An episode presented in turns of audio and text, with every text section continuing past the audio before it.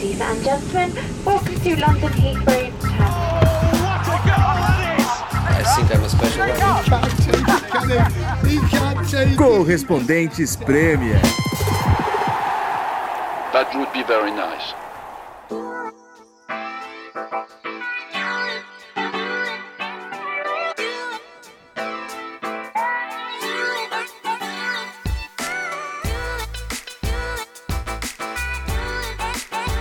Fala galera, obrigado mais uma vez, ouvintes do Correspondentes Premier. Aqui é o João Castelo Branco de Londres. Estou, como sempre, com Ulisses Neto, Nathalie Gedra e Renato Senise. Estamos gravando numa segunda-feira à noite aqui na Inglaterra.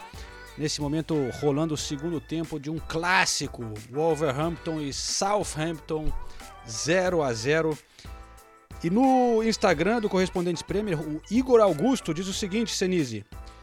Olá, correspondentes. Aparentemente, Nuno Espírito Santo é ouvinte do podcast e levou em conta o feedback do Senise. Aí eu falei, ué, mas o que, que houve? Aí, olhando aqui, realmente o Nuno Espírito Santo mudou o esquema com quatro ali na defesa pela primeira vez desde 2017, depois de escutar o último episódio do Correspondentes Premier. Boa noite, companheiros. Nuno, Nuno me contrata. Se, se, se é pra seguir meus, é, meus conselhos, pode me contratar. Eu tenho certeza que o Overhampton vai pagar melhor que o Correspondentes Premier. É, isso eu acho, isso eu acho pouco provável, não é? Você acha que é um time de Premier League assim vai pagar mais do que você ganha aqui? Ah, por favor, Sinise. Você ganha em afeto Ah, mas aqui. é- Aqui é pelo amor da camisa, né, cara? É lógico, pô, aqui é a raiz, né, cara? Nunca que o Wolverhampton vai te dar o mesmo prazer e satisfação que você tem de gravar ao lado da sua esposa, por exemplo. Olha aí. Isso você não teria no Eu Wolverhampton. chamaria minha esposa pra ser minha assistente no Overhampton. Olha só. Mas aí é É, porque al- al- não, e alguém tem que gostar do Nuno, né? Então, Mas eu gosto do Nuno. não, não, não vem com essa história. Eu gosto do Nuno. pelo amor de Deus. Eu, eu, eu, eu- eu queria começar com, com um pequeno quiz aqui pro João Castelo Branco. Opa! Posso? Opa, eu gosto Vamos quando lá, começa lá. com quiz. Vai lá. Mas o João tem que responder tudo certinho, sem, sem, sem fugir das perguntas. Tudo bem. Então é, é quiz de opinião, não é quiz de fatos. Não, não, não quis, é, é quiz de fatos, mas são fatos que você com certeza sabe, mas talvez se recuse a responder. Ih, rapaz, não, eu sou um cara honesto. Ah, tá bom. Pergunte às minhas amigas do Bambolê. 100% honestidade. Vamos lá.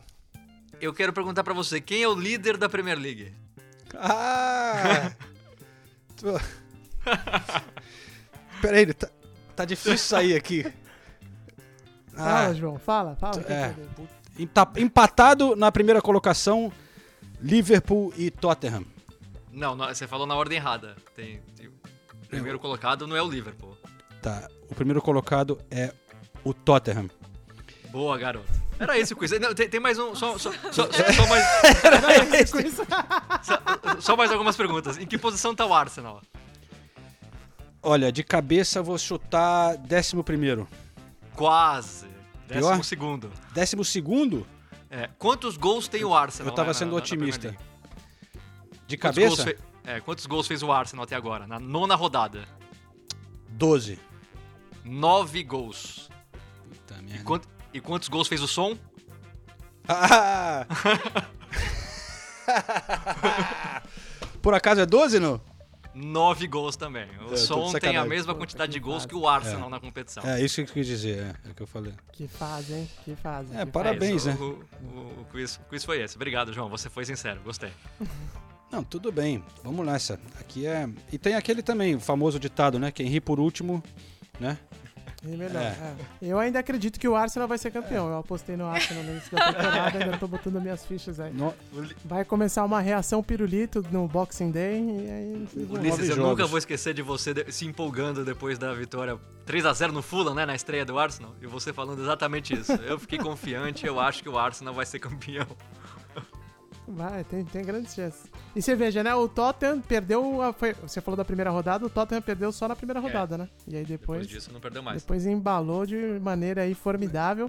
Aparentemente, o José Mourinho está de volta aos seus melhores dias. E até. eh, bom, não sei se a ordem do programa era essa ou não, mas vou soltar aqui a pergunta pra vocês de qualquer forma. Vocês acham que o Mourinho mudou muito o estilo dele do vestiário? Porque se a gente pensar das. das... Eu não tô levando em consideração aquilo que a gente viu na série do, da, da Amazon. Tô falando na real mesmo. Porque se a gente pensar do Mourinho, ele ganhou aquela fama de ser o jogador, ou treinador, que mexia né, com o brilho dos atletas e era tough love, como eles dizem aqui, né? De, de, tipo, ser na porrada com os caras. É, tipo, você é um merda e tal, você tá abaixo do que você pode jogar não sei o quê. Só que hoje ele tem que lidar, imagina, que ele, antigamente ele lidava com Cambiaço, com, sei lá, com Júlio César, né? Com, com esses caras, né, que, que, que eram é, bem marrentos aí no melhor sentido da conotação. Hoje em dia ele tem que lidar com uma geração millennial, que não leva tão bem assim, né? Esse tipo de. millennium de, é ótimo. de cobra. É, o som é millennium, por exemplo. Imagina então, o som levando o esporro do, do, do, do Mourinho 2004, né? Então eu não sei, vocês acham que ele já mudou assim também essa, essa postura dele dentro do vestiário, será? Olha, é, eu, eu, eu não sei. Na, na, Inter de Milão, ele, apesar dos pesares, ele era muito querido, né? Pelos jogadores. Acho que ele arranjou. Normalmente os jogadores gostam é, mas, dele, é, mas ele é, é foda. Exatamente. Ele, era pesado, ele, ele assim, arranjou. Né? É que assim, a gente também tem que levar em consideração que esse é o segundo ano, né? Segundo ano ele brilha. Uhum. Terceiro não, ano é o ano do desgaste. Não, mas o, o, os jogadores gostaram dele. Tá? Os jogadores gostaram dele no, no Porto, depois no Chelsea, depois é. na Inter. E aí já no, no, Real Madrid começou a desandar um pouco, a volta do Chelsea também, no Manchester United no também. United não era horrível, mais, né? né? Não era é. essa mesma coisa de todo mundo falar que, que gosta do Mourinho, os jogadores até depois, né? É... Uhum. É verdade, é verdade. Mas. Não, desculpa, responde, continua.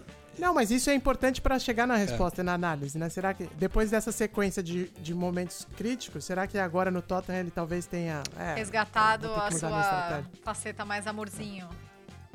Cara, será? Não ó, sei.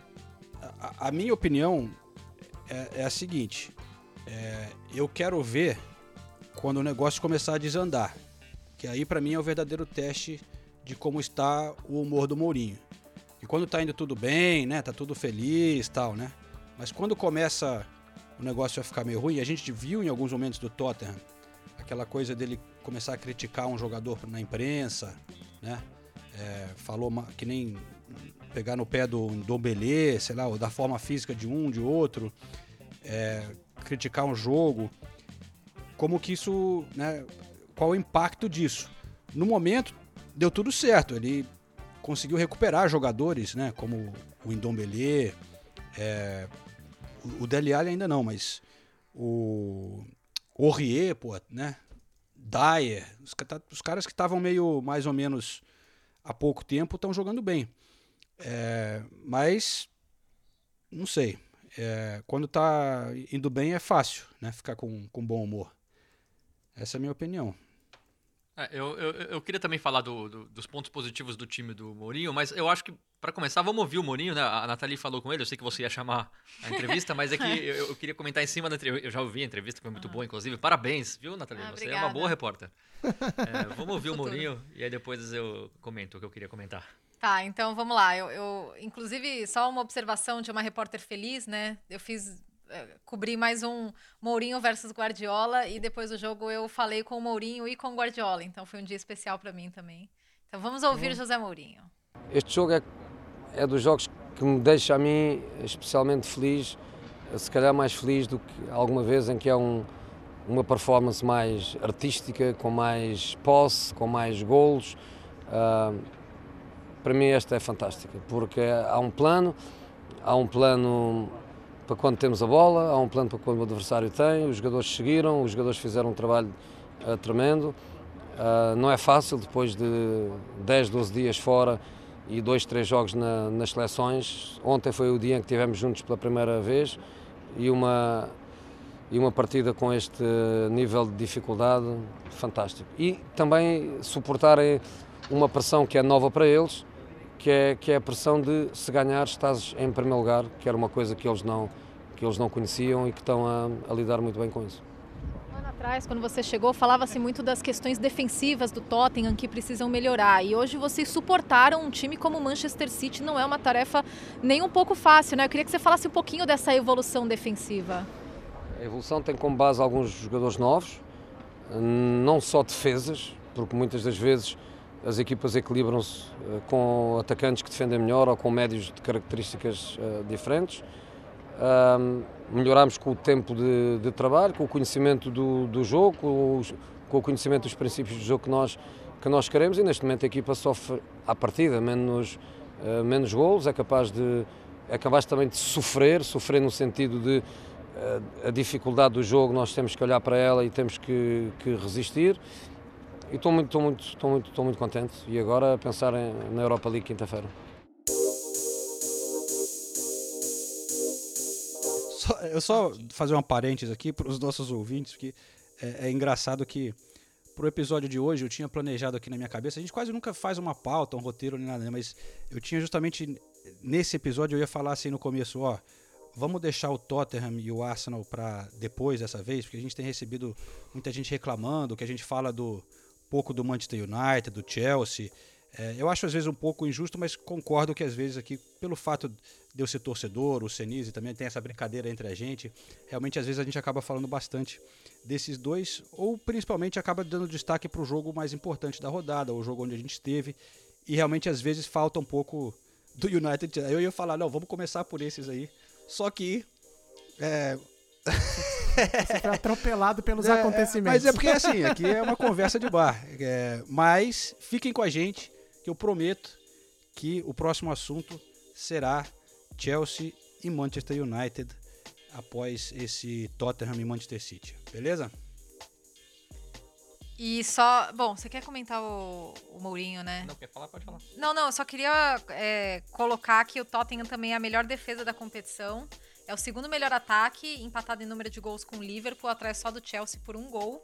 E tem o vice-artilheiro da competição, que é o Son, que fez mais um gol, né? Falando em som. Sonzinho, né? E o líder de assistências, que é o Harry Kane. Ah, sim. sim. Então, e, e, aí eu até uh, fiz uma colinha aqui da, dos pontos que a gente precisa elogiar do Mourinho. A dupla Kane e Son, né? Tanto eles jogando juntos quanto individualmente. Os dois melhoraram ainda mais, já eram excelentes jogadores, melhoraram ainda mais essa temporada. Não pode ser coincidência, é lógico que tem muito da, do dedo do Mourinho. Como o João já falou, o Dyer jogando de zagueiro, que é a posição de verdade dele. O Pochettino usava ele de meia, de volante. Agora o Dyer de zagueiro, uhum. para mim, jogando muito bem. Para mim, a dupla, a dupla, titular de zaga do Tottenham, com todo mundo em forma, tem que ser Dyer e Alderweireld. Não tem dúvida nenhuma. O Dele Alli não recuperou, mas para mim tá fazendo a coisa certa. O Pochettino tinha medo de tirar o Dele Alli do time, por exemplo. O Dele Alli mal, duas temporadas mal e o Dele Alli sempre lá jogando. O Pochettino, o, o Mourinho não. Tirou o Dele Alli e o Dele Alli que se vira agora. O Tottenham não precisa do Dele Alli. O Dele Alli que se vire e volte a jogar bem, senão não vai jogar mais. E ainda deixou o aviso pro mundo inteiro na, na, no documentário, é, né? Tipo, ó. Documentário. É. é. Como o João falou também, o Aurier, outro jogador. É, o, no documentário a gente vê também o Mourinho falando: não dá para confiar em você, você faz pênalti bobo, tudo pode acontecer com você. Essa temporada nada de estranho tem acontecido com o Aurier, ele tem jogado muito bem eu, eu deixei para falar depois da entrevista com a Nathalie, que é verdade isso que o Mourinho falou. A, essa pressão de vencer e tudo mais. Se fosse dois anos atrás, o Tottenham com a possibilidade de assumir a liderança jogando em casa contra o Manchester City, provavelmente perderia. Então, isso é a mentalidade que o Mourinho está trazendo para o time também. O Indombele também, como o João falou, se recuperando, é como se fosse um reforço para o Tottenham nessa temporada, né? Porque a temporada passada não jogou nada e jogando bem. O Royberg, escolha do Mourinho, jogando muito bem. Talvez o melhor volante. Eu cantei agora que Contratou bem, né? volante. né? É, contratou bem. Enfim, o time melhorou muito nas mãos do Mourinho. A única coisa que eu, eu não concordo e não vou concordar nunca é o Tottenham jogar da maneira que jogou contra o Manchester City. Quatro chutes no gol contra 22 do City. Para mim, o momento do Tottenham é melhor que o City. O time hoje do Tottenham é melhor que o do City. Então, existem outras maneiras de se impor em campo. Eu prefiro a maneira como o Liverpool se impôs contra o Leicester, por exemplo, jogando da mesma maneira, mesmo cheio de desfalques, e atropelou o Leicester. Então, é, só que aí passa muito pelo o que o Mourinho falou pela, pra Nathalie também. Ele tem prazer nesse tipo de vitória. Isso é claro. Ele, ele não quer só ganhar do Guardiola, ele quer ganhar no jeito dele. Que ele, é, que ele gosta de ganhar assim. E, e eu não concordo. Eu, eu acho que o jeito mais legal de ganhar é você jogando bem, como esse time do Tottenham pode jogar.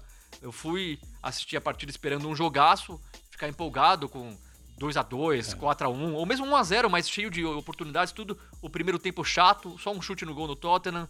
o City tentando. O City tá mal, então o City tentava, mas também não, não produzia muito. Então eu não gosto desse tipo de jogo. Deu Ah, e- resultado. esse é o Mourinho, talvez né? dê- é, talvez continue dando resultado, mas eu não acho que é a maneira mais fácil até do time como o Tottenham ter resultados bons. O Tottenham jogando do jeito que pode, eu acho que pode ganhar mais fácil do City e de outros times também.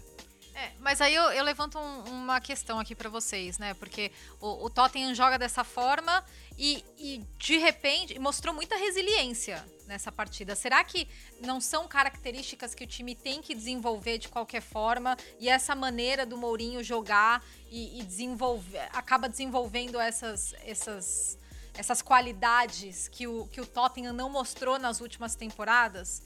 Eu não sei, é, existem várias formas de ganhar, né? Essa é a forma Mourinho. Foi uma atuação José Mourinho. Realmente foi uma atuação José Mourinho. E ele já tinha feito isso no- na, na temporada passada, né? Foi, foi igual, né? 2 a Sim. 0 tipo, Foi dois três, chutes. Três, três chutes a gol, dois É. gols. É, Junta- juntando as duas partidas, foram 41 chutes do City e 7 do Tottenham. O Tottenham ganhou de 4 a 0 juntando as duas, né? olha aí. Então, e aí considerando esse fato de que o time era meio um time geleião, né? Não, tipo, desmontava rápido no primeiro percalço que aparecia. Geleião, eu E gostei. que agora. agora tá com um cara de time vencedor. Tá com cara do. O Guardian tem na, na análise do Guardian aqui, eu acho que eles deram a manchete certa, que é. Só o Tottenham tá. Pode parar o Tottenham agora pra ser um time que, que tem chance de disputar o título. Eles não estão falando, ah, o Tottenham vai ganhar. Mas pra se manter na disputa do título, só o Tottenham é que pode acabar se sabotando, né? Se voltar com aquela mentalidade de no primeiro percalço, quando os problemas aparecerem, o time morrer em campo. Então eu acho que isso tem, tem muito a cara do Mourinho e ajuda a entender esse lance dele também. Falar, não, a gente vai ganhar desse jeito, não vai jogar bonito, o jogo vai ser. Mas enfim, a gente tem que fazer isso pra ser campeão. E no fim ele sempre é, desde acho que do primeiro título que ele ganhou, que a gente viu de, de expressão, é sempre foi isso, né? De, tipo, a gente tem que se jogar pra ganhar, não importa qual vai ser o caminho, né? Então, realmente, é, às vezes não é um grande espetáculo, como o Senise falou, no fim, se eu assisto o jogo é meio decepcionante, mas como torcedor do Tottenham, eu acho que a maioria deve estar bem satisfeita, né? O grande parte. É, topo da tabela. Mas, Ulisses, como tem uma expressão que eles dizem aqui na Inglaterra, você deve conhecer que eles falam, eles falam muito. é. Early days. It's early, days. Early days. Early days, é. Tá Early- early cedo, tá days. cedo, claro, claro. Mas olha, E, e outra coisa, até o Mourinho, hein, tá bastante. é, sempre, né? Ele mantém muita cautela no discurso dele. Ele não, ele não é conhecido por ser oba-oba, né? Mas ele mantém muito esse discurso de jogo a jogo, né? Ah, Ele não claro, tá falando mas nada de mas ele tá- empolgação. ele né? é, é, jogo a jogo, mas ele dá umas, tipo, não, mas eu vou, eu vou dormir bem hoje, vou jantar, não sei o que, né? É, zoa quando ganha, é, zoa quando ganha. Mas, mas vamos. Mas não tá trazendo high expectations, né? Tem treinador que gosta de falar, não, esse grupo, É. esse não sei o quê, ele dá uma segurada. Então, mas eu acho que a gente tem que falar um pouco do, do, do, do Pepe também, né? Aproveitando esse jogo, porque essa semana saiu a, a notícia, até um pouco inesperada no momento que saiu, durante a data FIFA, da renovação do contrato, né? É, o Pepe, em tese, mais dois anos, pelo menos eu acho que significa que ele fica mais um. né? Não quer dizer que ele. Só porque ele assinou o contrato de dois, não quer dizer que ele fica. Pode sair ainda, mas eu acho É. que ga- tranquiliza todo mundo lá que tem essa estabilidade, que ele pretende ficar a próxima temporada e isso não era certo, né? É, eu, eu, eu fiquei surpresa. Ele cumpriu todos os contratos dele até hoje, né? Ele nunca rompeu um contrato. E renovou por mais duas temporadas, é um, é um tempo razoável. Se ele ganhar a Champions League essa temporada, será que ele fica mais duas? Não sabemos. Mas, de qualquer forma, eu li um, uma- um artigo muito interessante no The Athletic, analisando essa decisão do Guardiola é, e, e o que realmente pesou né, na, na permanência dele. E eles falam sobre a estabilidade que o Manchester City oferece para ele. Porque, diferentemente do desgaste que ele teve no Barcelona, naqueles quatro anos, que ele ficava enfiado no meio de um monte de briga política, mui- muito tumultuado, a, a relação com a, a imprensa catalã, a imprensa espanhola é mais intensa. é, e aqui ele tem não só os recursos financeiros, que não dá para negar, né? É, é um fator importante, mas ele também tem um relacionamento muito bom com a diretoria. A diretoria confia cegamente nele. Não só o CEO do, do Citigroup e os, os parças dele, né? Entre aspas. O, o Ferran Soriano e o Tite, que conhecem ele desde o do Barcelona. Então, se você olha todos esses fatores, dá para entender. E dá para entender porque ele anunciou tão antes, né? Porque o time já não, não, não tá é, dando as respostas que ele gostaria, com certeza. Então agora. E aí ficava assim, incerteza. Ah, mas não, sabe, não sei, vai que o Guardiola vai ficar só essa temporada. Agora os jogadores sabem, ó, estamos com esse cara. Então vamos ter que fazer alguma coisa aqui. Ou, ou esse cara vai me tirar do time, ou esse cara vai, vai, fazer, vai fazer alterações aqui. E eu acho que contra o Tottenham ficou muito claro, né? Porque é, o, o De Bruyne e o, e o, Cancelo são os dois jogadores que, que produzem mais oportunidades no, no time do Manchester City.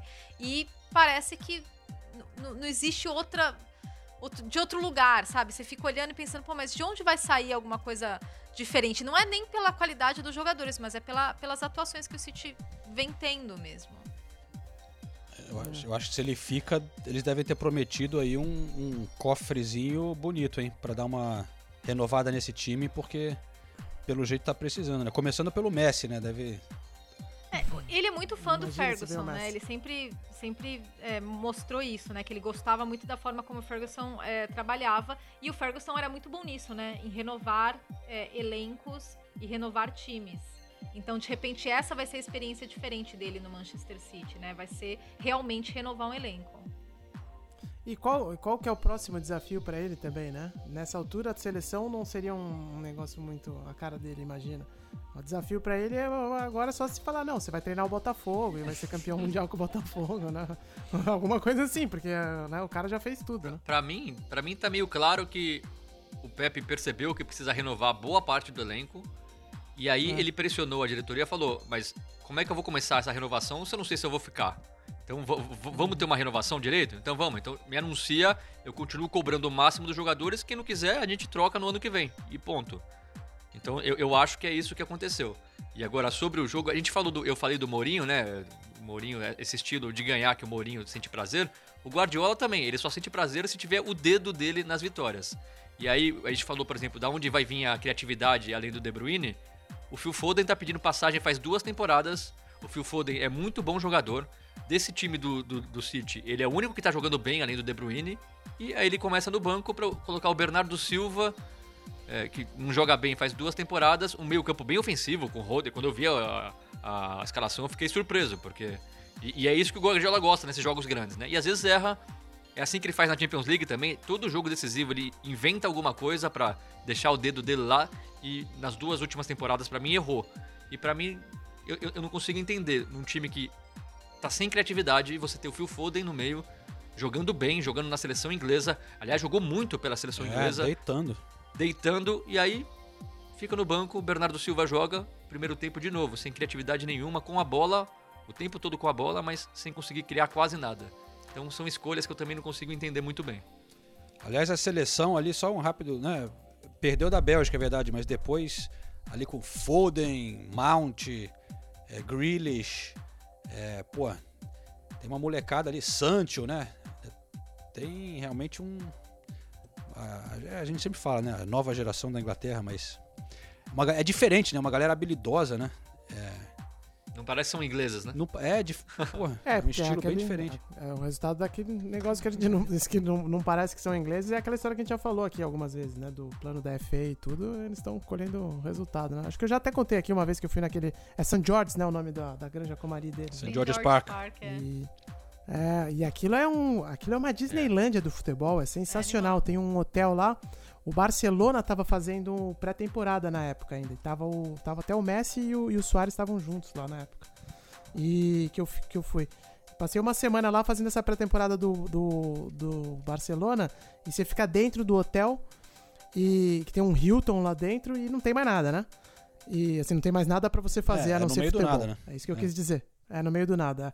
E o complexo. E aí, é, mas você na área de almoçar, jantar, você via jogadores, eu via jogadores e, e, e, técnicos e comissões de muitos clubes da, da Inglaterra, de, da Premier League, da Championship, mas com molecada. E tava todo mundo ali fazendo estágio, participando dos programas da FA e tal.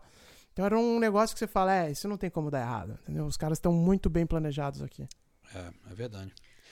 Gente, Bom, mas só dando dois passos para trás, vou chamar o Guardiola pra gente encerrar o Manchester City e pra... Vamos, vamos. Vamos lá, Guardiola. Lo que te, te, molestó más en el partido de hoy? Porque ella habló mucho sobre uh, no, no, hacer los goles, pero no hacer los goles o co cometer pequeños errores de un equipo que claramente estaba aguardando eh, errores. El, el, gol es lo más difícil que hacer. Hacer goles no es fácil. Hemos hecho mucho en estos años, pero cuesta mucho. Hemos de intentar el otro día contra Liverpool, le damos un penalti que no es necesario hacerlo, hoy le damos el primer gol que no es necesario hacerlo. Contra este nivel, en la situación que estamos de coronavirus, con mucha fatiga, con mucho todo, se hace mucho más difícil. Nosotros somos un equipo de mucha precisión, que hemos estar frescos para poder, atacamos espacios pequeños. Lo que podemos hacer es seguir insistiendo, chutar más que ellos, los contrarios que lo hemos hecho, recibir menos que ellos que lo hemos hecho, pero este es un deporte que por mucho más que hagas que el contrario en todas las estadísticas, consigue quien hace gol cómo van las áreas y nosotros pues ahora mismo no estamos fuertes ahí. Bom, eu perguntei para ele o, o, que te incomodou mais sobre o jogo de hoje. Você já falou muito sobre não fazer gols, mas é, não fazer os gols ou cometer pequenos erros contra um time que claramente estava esperando os erros? Aí ele falou: ó, fazer gols é o mais difícil, não é fácil. Fizemos muitos nos últimos anos, mas é difícil. Tentamos contra o Liverpool, cometemos um pênalti que não era necessário, sofremos o primeiro gol que não era necessário. Nesse nível, com a situação em que estamos, com coronavírus, muito desgaste, tudo fica muito mais difícil. Somos uma equipe de muita precisão temos que estar revigorados para conseguir, porque atacamos em espaços pequenos. O que podemos fazer é seguir insistindo, chutar mais do que eles, sofrer menos chances do que eles, o que temos feito. Mas é um esporte que, por muito mais que contraria as estatísticas, é possível que façam gols e não estamos fortes aí, né, nesse setor é, fazendo gols. E o City agora está oito pontos atrás do, do Tottenham, que é o, o atual líder. O, o City tem um jogo a menos. Mas é, o que mais chama atenção realmente é, o, o, número baixo de, de gols dessa temporada. É, não de chances criadas, né? Porque o City teve 22 finalizações. Mas no segundo tempo, com, com menos ímpeto. Parecia que faltava um pouco aquela agressividade no, no último terço, aquela. Um, um futebol mais insinuante, né? Não tá pressionando como pressionava. É, é senhor Pepe. Faltando. Em termos de gol, realmente, eu, tava, eu vi uma estatística dizendo que, na média, comparando com as temporadas anteriores que o City também arrebentou, foi campeão e tal, mas está marcando metade dos gols que se continuar nessa, nessa média, né? Metade dos gols que fazia o Manchester City. E o City nesse momento tem saldo negativo de menos um. Quando a gente ia imaginar que o City do Guardiola, é. depois de oito jogos, teria um saldo negativo. Porque fez 10 gols e sofreu 11. Bom, é o seguinte, vamos deixar o Manchester City e Tottenham de lado. E como prometido, antes de mais nada, falaremos de Chelsea e falaremos de Manchester United. Meia hora de programa ele fala antes de mais nada. Para os caros torcedores, a gente sabe que tem muita torcida. Não dá para agradar todo mundo, né? Mas a gente sabe que no Brasil tem esses dois times têm muitos torcedores realmente, né? É... Então vamos começar pelo Chelsea, vai, porque o Chelsea É, o também. Manchester United não tá empolgando muito, é. não tá difícil falar. Não tá acho não, vão... não tá merecendo muito tempo acho de que programa. os torcedores não. vão falar, não, fala do United então em outra semana, vai. Deixa, pula, pula essa. é, não, o Chelsea realmente, cara, tá legal, tá muito legal ver o Chelsea, tá. né, cara? Você vê, ao contrário do Manchester City, pô, é, não que o City seja horrível de ver, mas você, você, você vê o Chelsea, você sabe que os caras vão, vão fazer gol. É, a qualidade, a velocidade, né? A habilidade dos caras Não. como o Ziyech. É, pô. Ah, e o Werner, o Werner também. também. O Werner é um robozão, né, cara? Impressionante. No sentido de que, tipo, é rápido e fatal, ele precisa. O cara, eu, eu acho que foi um jogo muito interessante do Timo Werner. Desde que ele chegou, tem oscilado ainda um pouco, que eu acho que é natural, mas o Timo Werner tá, tá caindo muito bem nesse foi, time. Foi, ele não fez gol, né? Mas é, teve uma jogada que eu acho que ele marcou um gol que estava impedido, mas teria sido um uhum. golaço. Jogada dele com, com o Ziyech também. É, e, e, esse Chelsea que ganhou do Newcastle por 2 a 0 é, tava sem o Kai Havertz ainda, né? Que tá com Covid, e o Pulisic, que tá machucado. Então, Sim, o Thiago Silva também. O Thiago Silva foi poupado, é. Porque o Lampard tem feito isso depois da, das duas datas FIFA. Ele decidiu dar um descanso pro, pro Thiago Silva. Pela idade dele, eles querem manejar um pouco, como não era um jogo em tese tão complicado, né? O, o, o, você falou do Werner, João. Ele perdeu dois gols que ele não costuma perder, né? E aí É. ele, a, a jogada do segundo gol é absurda. Ele mostra todo o, o arranque, a explosão é, física, a habilidade para passar pelos zagueiros do Newcastle. E o Newcastle é um time chatinho, né? A gente sabe que é meio complicado ganhar do Newcastle fora. E o, o- o Chelsea nem precisa jogar, jogar tão bem é, dentro do que o Chelsea pode fazer para ganhar com facilidade. Foi 2 a 0 mas devia ter sido mais, né? Perdeu um monte de gol, inclusive dois com o Timo Werner. Só para voltar um pouquinho também, é, eu- eu- o João falou das mensagens. Eu queria mandar um abraço pro Giancarlo, pra Silvia Almeida, pro Noel Sene e pro Matheus, que eles mandaram uma mensagem para mim falando exatamente a mesma coisa. Ah, vocês falaram só um minuto e meio do Chelsea nos últimos dois episódios. Ah, colocaram o Thiago Silva na capa, mas só falaram mal do Chelsea. Enfim, estamos aqui falando bem do Chelsea e falando mais tempo. E, e o, o- o que vocês falaram até agora é verdade. Pô, pensa, que time hoje consegue jogar bem sem ter o Pulisic e sem ter O Havertz. o Kai Havertz à dispo- à dispo- à disposição. São dois jogadores que fariam falta para qualquer elenco. E aí É. o Chelsea vai lá e domina o jogo. O Chilwell jogando muita bola, Muita e bola. o Kanté como primeiro volante, como eu sempre pedi, desde os tempos eh, do Sarri.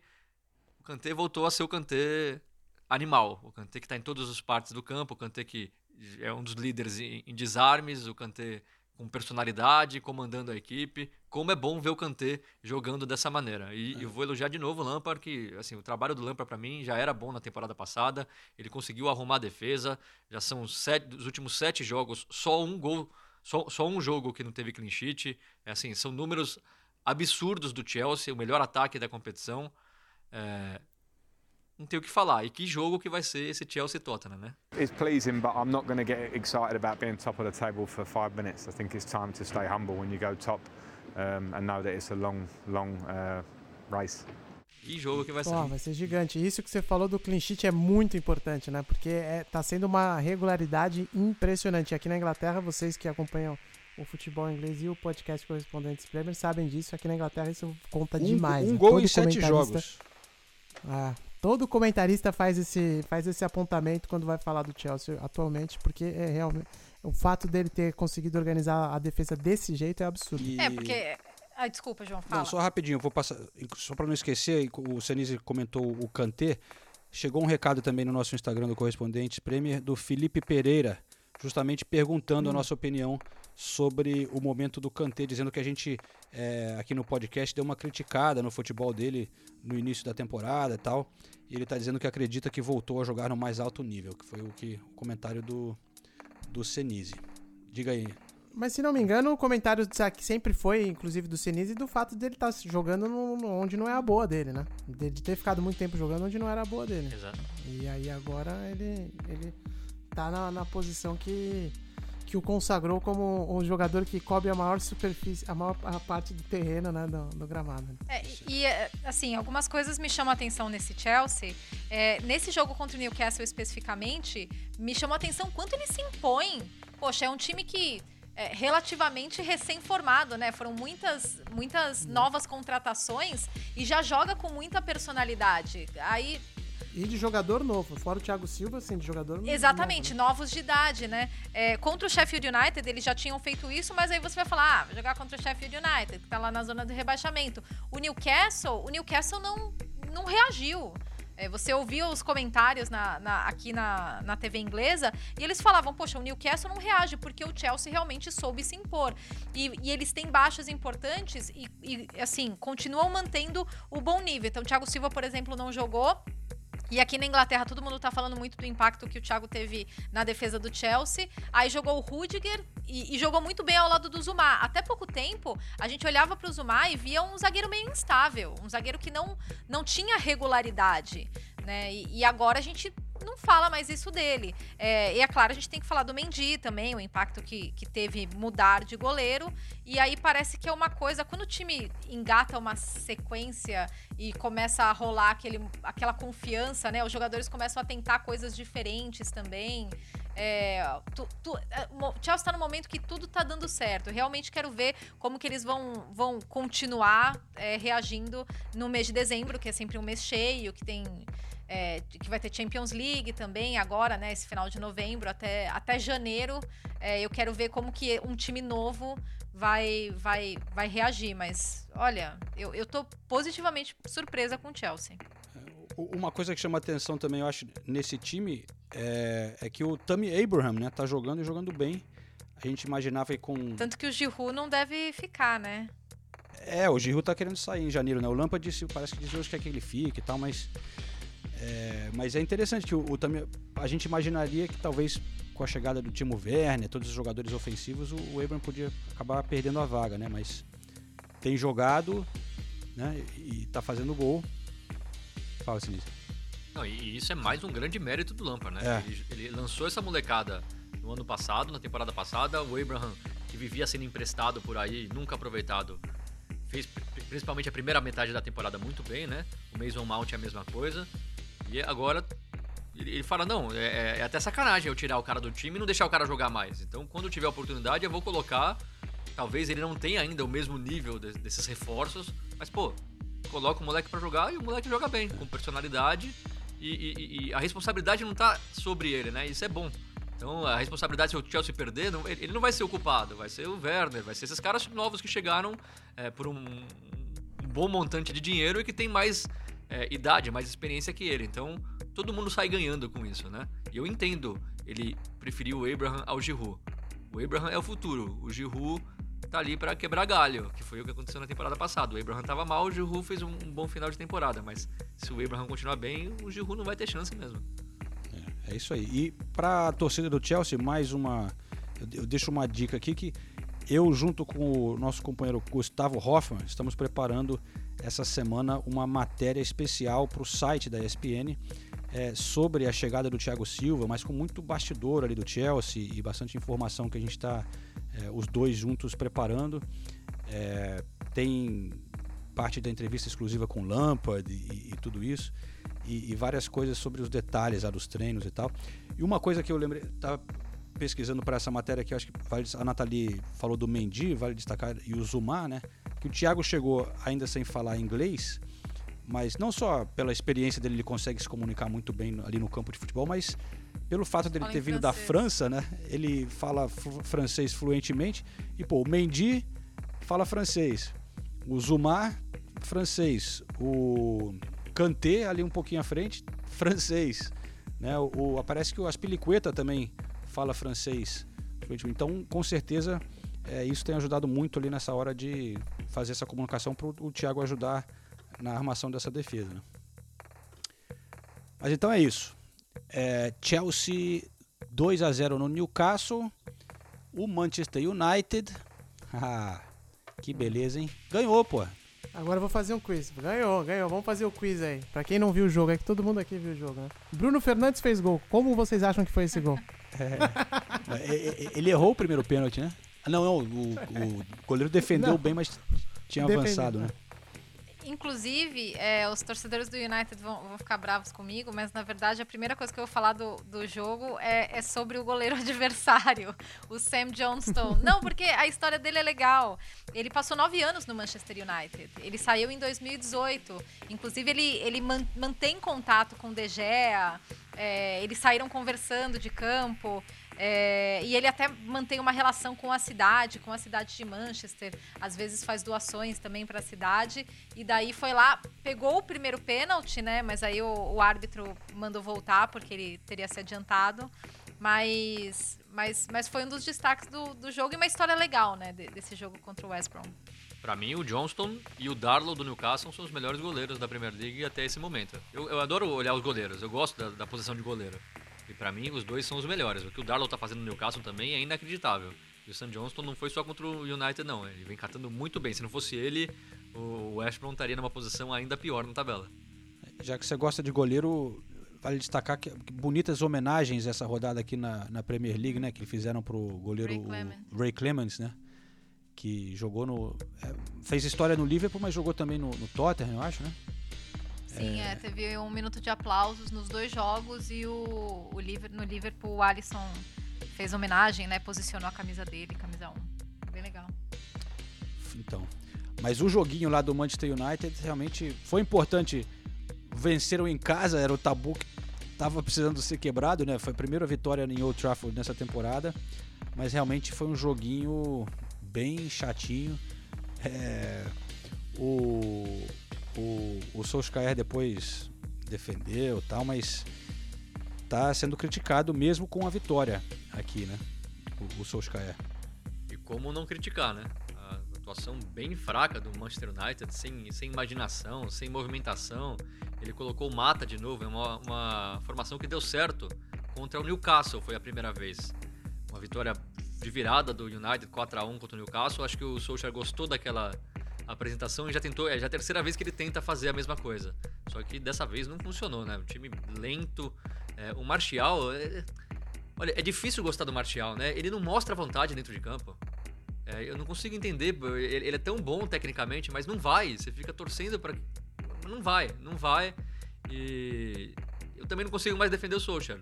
Chega uma hora que é, são várias coisas importantes que um técnico precisa fazer pelo time, né? O primeiro é conseguir unir o elenco, é, contratar bem, é, ter diversas é, formações e tudo mais, mas no final o mais importante é você fazer esse time jogar, né? E o, o United joga bem duas partidas seguidas contra times difíceis, aí de repente duas partidas horrorosas e, e é assim faz dois anos e meio, né?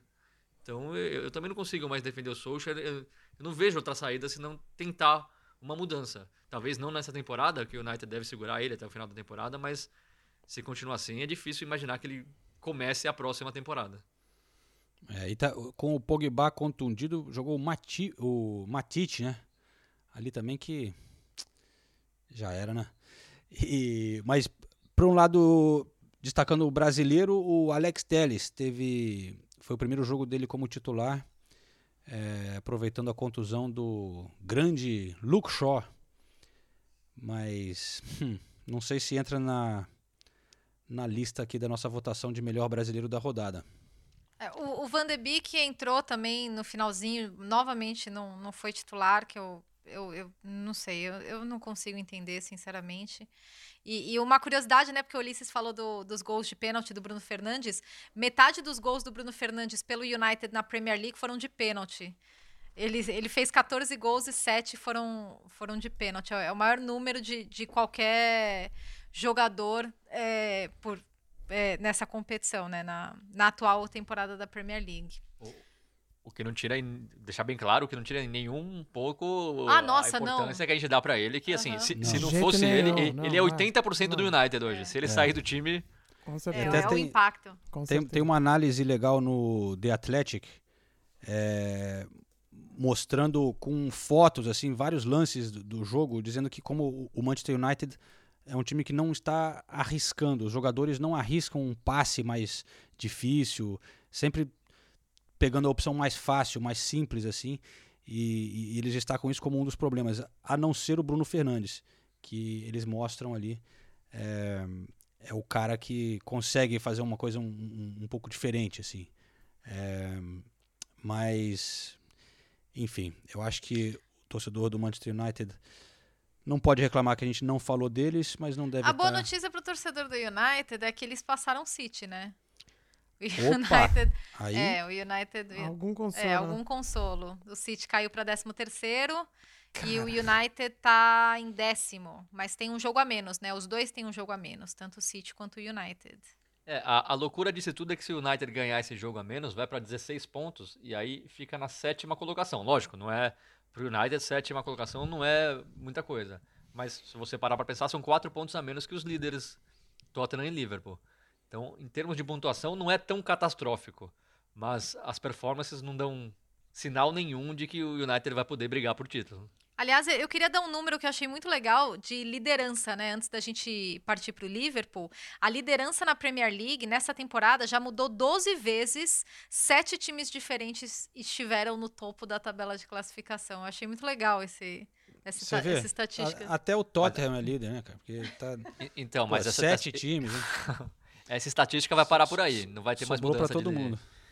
Não vai, não, não vai ter mais mudança na liderança até o final da, da competição. A ver, a Stop, ver. stop the count. Acabou, acabou. Ó, o 1 a 1 hein, Wolverhampton e Southampton, hein? Tá, tá quase acabando lá. É, Falta falar do Liverpool, né? é, do Arsenal nem precisa. É, do seu Arsenal eu não sei. do seu Arsenal. Do, do Arsenal o que a gente pode falar aqui é mandar uma salve pro, pra ouvintes, né?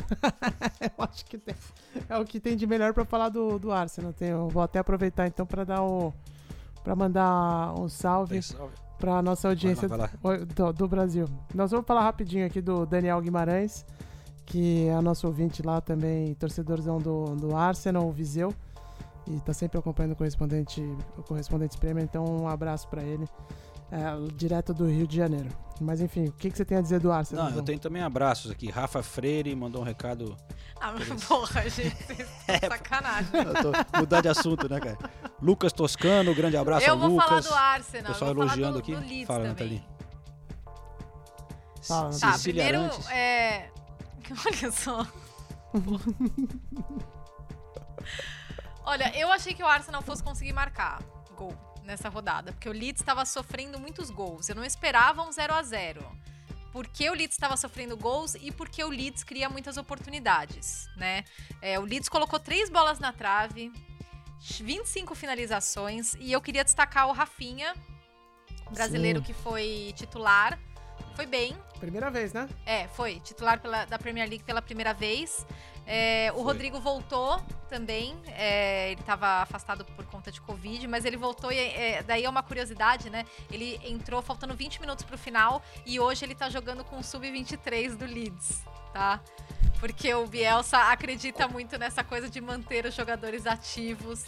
E pra dar mais tempo de jogo pra um cara que ficou um tempo afastado, ele, ele botou o Rodrigo no Sub-23 pra jogar na Quase que faz um golaço, hein?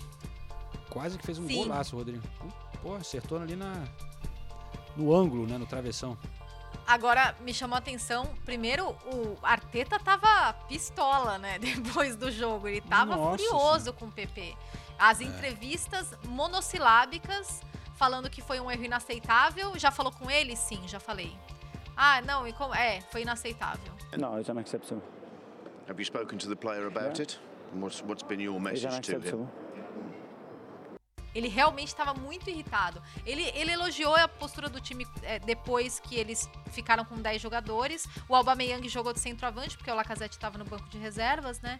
É, mas o Arsenal, mais uma vez, é, abaixo em termos de criação, né?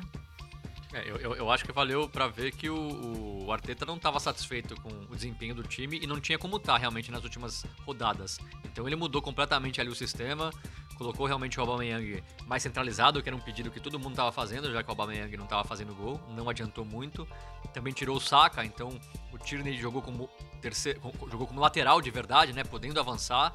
É, e o Saka saiu ali da, da, da lateral esquerda, tirou o Saka, colocou o Willock como um meio armador ali, que acabou não funcionando muito também. O William no lado esquerdo do ataque, que também não funcionou muito, mas realmente era preciso tentar, né? Era preciso mudar alguma coisa. O Arsenal estava completamente sem criatividade e continua assim.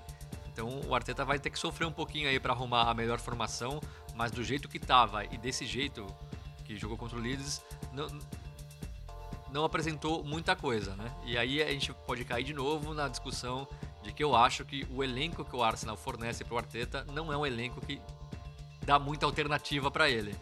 Então eu entendo que ele esteja tentando diversas formações diferentes. Tem uma que vai dar certo, como deu a formação anterior, nas, nas três, quatro partidas, aí o time vai cair de produção, ele vai ter que mudar de novo o sistema. Só que tudo isso sem muitos jogadores, né? E ainda com alguns desfalques importantes, É. também, como o Partey, que vinha jogando bem, então dificulta um pouquinho também.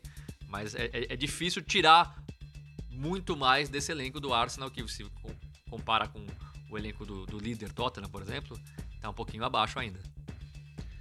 É, momentos um pouco complicados, mas eu continuo acreditando no professor Arteta. Mas realmente está um pouco triste. Uma vitória em cinco jogos, três derrotas nesse período. É, Foi duro assistir esse jogo. O Leeds foi bem melhor. E a- Mas a coisa mais legal do jogo para mim, não sei se vocês viram no é, no início do jogo, o Leeds, o capitão do Leeds, o Liam Cooper, saiu é, para dar de presente para um cara que seria o mascote, um jovem que tem tava um menininho Elliot que tem câncer ele foi com uma ligação dele no, no iPad e ele foi segurando o iPad saindo assim bem campo legal. Pro menino. Não, e mostrando ter no túnel, né? Mostrando todos os jogadores. Aí os jogadores É. paravam, iam lá, falavam com ele. que Foi bem legal. É, também achei uma ideia muito boa, cara. E deve ter sido bem legal pro, pro jovem Elliot. Pena que o Leeds não, não venceu por ele, porque eu acho que mereceu. É, Já que a gente tá falando do Leeds, eu só vou fazer uma propaganda aqui. Que Ah, o, pô, claro. O documentário que eu fiz tá no, no Cinefute, né? Tá disponível. Pra quem tá ouvindo na terça-feira de manhã, tá disponível só até hoje, terça-feira de manhã. É, de manhã não, ter- terça-feira até a- o final da tarde, Três acho. horas da tarde. É, três horas da tarde no, no site do Cinefute. É Bielsa, o Deus Louco de Leeds. Dá aquela assistida, aquela audiência, a panóia aí. Que foi sofrido, mas tá lá. E a gente ficou feliz com, com o resultado. Foi excelente. Ah, e é, e é legal mesmo dar essa moral, porque é trabalho de. O Senise trabalha no mesmo esquema. Não só o Senise, nós quatro aqui trabalhamos naquele esquema, né, de one man band, né, como eles dizem aqui, quando a gente raramente tem ajuda. E esses esforços para fazer essas produções é porque a gente gosta demais, né? Então, com certeza o produto final reflete isso, né? O amor, a paixão pelo conteúdo. E por isso que ficou bom e por isso que foi selecionado para passar na- numa mostra de futebol. Então, não percam a oportunidade. muito legal. Parabéns, senhor Senise. Fica aí a dica. Cinefute, hein? Até terça-feira, então. É, Pessoal, vamos então passar pelo Liverpool é, rapidamente. Oh, peraí, só queria uma, uma recomendação rápida aqui, antes, já que a gente falou do Arsenal. É, eu escutei nesse final de semana Ah, Antes- você escutou o Desert Island? Desert Island Discs, Ah! ah, com, com Arsène Wenger. É, é- é um programa que a gente já recomendou antes aqui no, no É podcast, demais. né? Sensacional esse programa. Da, do Ra- BBC Rádio 4, que eles sempre têm um convidado que escolhem algumas músicas para levar para uma ilha deserta. E eles tocam as músicas no meio de uma entrevista, que é sempre muito bem feita, muito bem produzida. É, e aí tem o grande Arsène Wenger. Arsène Wenger também deu entrevista para meio mundo, né? Por pouco ele não estava aqui no podcast, eu acho. Porque pro- porque a gente não pediu. a gente vindo. pro- promo- promovendo o livro dele, né? Mas, mas essa tá muito É. legal, cara. E o, o Wenger começa, a primeira música dele é Bob Marley, cara. Could You Be Loved? Te- te- Sério? é, pô, foi. Ah, ti- ouvi tinha umas músicas vou- francesas, mas tinha Bob Marley, é, Jo- John Lennon, Imagine, é, é, Elvis, Frank Sinatra, É, eu ia falar o Sinatra, né? Elton John. Eu- vai dizer que ninguém imaginou o Wenger de rasta, ouvindo um Bob Marley, dançando reggae assim. Você vê? Eu gostaria de ver essa cena. Ele falou muito do. Ah, eu tô do- vendo aqui, ó. Vou ouvir. Ele vou falou ouvir. muito do, do Bob Marley, dos Beatles também, dessa coisa dos anos 60 e tal. E aí teve uma hora que eu ri, eles falaram assim, o que, que, que você tem feito agora para você relaxar, né? E ele fala assim, ah, agora eu relaxo vendo os outros técnicos sofrerem. I relax by watching other managers suffer. and think it's your turn, my friend. Ai, ai, enfim. Aí o, o- É, eu vi, eu até fiz uma entrevista com o Júlio César que ele falou um negócio exatamente assim. Ele falou: Eu não tenho nenhuma saudade de ser jogador de futebol. Hoje em dia eu vejo os caras sofrendo em campo, toda a pressão que eles levam. Eu falo: Graças a Deus não é mais a minha realidade. Mas é bem legal. E, e o anterior tinha sido com o Keir, Sir Keir Stammer. que é o Starmer, é, líder da oposição. E curiosamente, os dois, eu ouvi o do Stammer também. No final, você pode escolher um item que eles chamam de luxo, né? Um item para você levar para a ilha deserta com você. E tanto a escolha do Keir Stammer como do Arsene Wenger foi uma bola de futebol. O, o Keir Stammer também gosta muito de jogar bola. Ele falou pra quem ele torce, o Starmer? Eu não ouvi o programa dele. Eu vi que foi o penúltimo, mas não, não cheguei a ouvir ainda também. Cara, boa, eu não lembro se ele falou o time dele, mas ele. Eu acho que é o Arsenal, hein? Mas ele, ele fala. Não, não me surpreenderia, porque Não, mas ele não- a tua região, a região do Arsenal, e ele é da, ele é da de Londres mesmo. Não, né? não. Se não me engano, ele é Ele é de. Não, mas ele é MP por Londres. Ele é MP por Holborn, se não me engano. Sim, mas ele vem de, Mas- de, do- de uma cidadezinha. É, Ah, eu pensei que ele fosse daqui. sei lá, ele diz que joga bola toda semana. E até uma das músicas dele foi aquela. It's coming home, it's coming football. Nossa senhora. Não me lembro dessa música, senão eu vou ficar três dias com ela na cabeça. Da Euro, Euro 96, né? Bom, aí a nossa recomendação é poder sorrir um pouco falando do Arsenal dos tempos de Wenger, né? Pra esquecer o jogo do fim de semana. E, e aí, passar a bola pra vocês aí pra falarem do grande Liverpool, hein? Só quero fazer um comentário, rapidinho. Desculpa, Natalina, se te cortar. Hoje, hoje todo mundo cortou a Natalina, perdão. Só ia falar, eu não vi o jogo do Liverpool porque marcaram no mesmo horário de um grande clássico do futebol mundial, que era São Paulo e Vasco. E aí não deu pra eu ver. Mas era só isso que eu queria dizer. Meu Deus. Meu Deus. Bom, bom, o Renato comentou esse jogo, então. É que eu queria falar do Leicester depois, na verdade. Tá, então eu começo falando do Liverpool e pra mim foi disparado o time que mais me impressionou nessa rodada. O Chelsea tinha me impressionado também, mas o, o Liverpool jogou demais. O Liverpool amassou o Leicester. E aí, se você parar pra pensar na escalação, o Liverpool não tinha o Van Dijk, não tinha o Salah, o Liverpool não tinha o Trent Alexander-Arnold, sabe? O, ti- o Henderson. Liverpool não tinha, não tinha o Henderson, não tinha o Joe Gomes.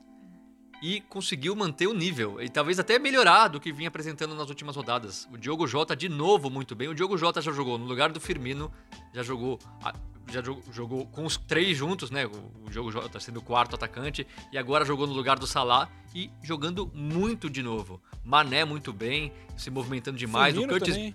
Firmino também a- a- melhorando, melhorando, fez até gol. É, o Curtis Jones se movimentando muito, o meio campo se movimentando muito do Liverpool, mais do que o normal também com o Keita, começou, uma pena o Keita machucado de novo, mas com o Keita, o Curtis Jones e o Hinaldo, que às vezes a gente nem fala muito do Hinaldo, mas como ele é constante também, né? Todo mundo sai, às vezes, às vezes ele mesmo sai e entra, sempre lá produzindo, sempre entregando o que se espera dele, pouquíssimas falhas. O Liverpool, assim, era um jogo dificílimo, né? Se, se se o Leicester ganhasse, voltava para a liderança. O Leicester começou a, a rodada na liderança. O Leicester vinha de seis vitórias seguidas, juntando todas as competições. E o Leicester não conseguiu fazer praticamente nada. 3 a 0 assim ficou, ficou barato. O Liverpool brincou assim e ganhou de 3 a 0 sem dificuldade nenhuma. A intensidade me espantou. O trabalho do Jürgen Klopp realmente é, é- não, tem, não tem mais o que falar, né? Quanto mais ele vai tirar desses jogadores? E quebrou um recorde, né? De 64 jogos de invencibilidade em Anfield. É, ele quebrou. Foram dois recordes que o Liverpool quebrou nesse jogo: 64 de jogos de invencibilidade em Anfield na Premier League, né, em campeonato inglês, que era o recorde do clube, né? Não é o recorde do campeonato inglês. 39 gi- jogos seguidos fazendo gol em casa. É a primeira vez que um time do Liverpool faz isso. E o Jota também é o primeiro jogador da história do Liverpool a marcar nos primeiros quatro jogos em Anfield, em jogos de Premier League. Então, já quebrou um monte de recorde na temporada passada e continua quebrando recorde nessa temporada. É praticamente impossível, né? Ganhar do Liverpool em Anfield. É, e, e só completando sobre o Liverpool, sobre a atuação do Diogo Jota especialmente, é, me surpreende o dinamismo dele, porque às vezes ele jogava, ele aparecia pela direita, às vezes ele aparecia pelo meio cortando, ele virou realmente meio que a cola de tudo que acontece ali na frente, né? É, e eu fiquei muito feliz com o gol do Firmino e achei muito legal que todo mundo foi abraçar ele na comemoração. E acho que isso mostra o quanto ele é querido, né? Querido no elenco, querido principalmente pelo que ele faz é, pro time. Todo jogador quer um Firmino, né? Pra, pra ir lá e, e consagrar ele. And finally, Roberto Firmino has his goal, so richly deserved, on a night when Liverpool have been magnificent. Incisive, insatiable, inspirational. Agora, sobre o Leicester, eu confesso que eu fiquei bem decepcionada, viu? Porque a última vez que os dois times tinham se encontrado tinha sido naquele 4 a 0 do Boxing Day, que tava todo mundo esperando, meu Deus do céu, vai, é o jogo, briga pela liderança, o Leicester pode, pode é, apertar pro Liverpool, e daí tomou 4 a 0 e daí foi ladeira abaixo pro Leicester no restante da temporada. E o Brandon Rodgers já vinha falando, não, a gente aprende, a gente aprendeu muito com a temporada passada, aprendemos com os fracassos, e o Leicester fez bons jogos contra times do Big Six, contra times da parte de cima da tabela nessa temporada. Só que, por exemplo, contra o Manchester City, que eles ganharam por 5 a 2 três gols de pênalti, você viu um Leicester muito mais confiante. é, contra o City do que você viu contra o, contra o Liverpool. Pareceu um time mais acuado, com menos iniciativa. Eu tava esperando uma outra atitude do Leicester. Eu, eu queria ver uma outra atitude do Leicester para mostrar realmente o que eles aprenderam com, é, com os pontos que eles perderam na temporada passada. É, o, o Brandon Rodgers colocou uma linha de cinco defensores, que nem sempre funcionou, porque o Liverpool conseguiu furar essa linha algumas vezes, e o Leicester vinha muito sólido defensivamente, então muitas coisas acabaram me desapontando nessa atuação do Leicester. E para mim me chama muito a atenção também do, da queda de desempenho do James Madison. Eu adorava o Madison na temporada passada, na temporada anterior também, depois que ele veio do Norwich, jogando muito. Nas últimas 19 partidas, ele fez só um gol, que foi contra o City, inclusive um golaço que ele fez de fora da área, e nenhuma assistência nos últimos 24 jogos. A especialidade do Madison é dar assistência. Faz 24 jogos que ele não dá um passe para gol. Eu acho uma pena, porque realmente, para mim, ele, lutava ali pela, até para ser titular na seleção inglesa, com, com o Grealish e tudo mais, com o Mount. Agora os outros estão muito na frente dele e às vezes ele vira até reserva no Leicester justamente por isso, né? Parou de jogar. Realmente sumiu, mas ele teve uma contusão também, né? Nesse meio termo. Meio que tá voltando ainda, mas é, não tá conseguindo voltar nem perto do que ele jogava realmente. É... Mas, pessoal, só eu queria antes da gente chegar mais pro fim do, do episódio, falar do Everton também. Só rapidinho, só vale dizer que o Everton voltou a vencer, voltou o pombo, né? E ganhou do Fulham de 3 a 2 com até o Iwobi jogando bem. É mole? Mas o Calvert-Lewin voltou a marcar gol. Richarlison voltou. Marcou dois, Calvert-Lewin né? voltou a, a, marcar gol. É, o, o Richarlison é o artilheiro da Premier League agora.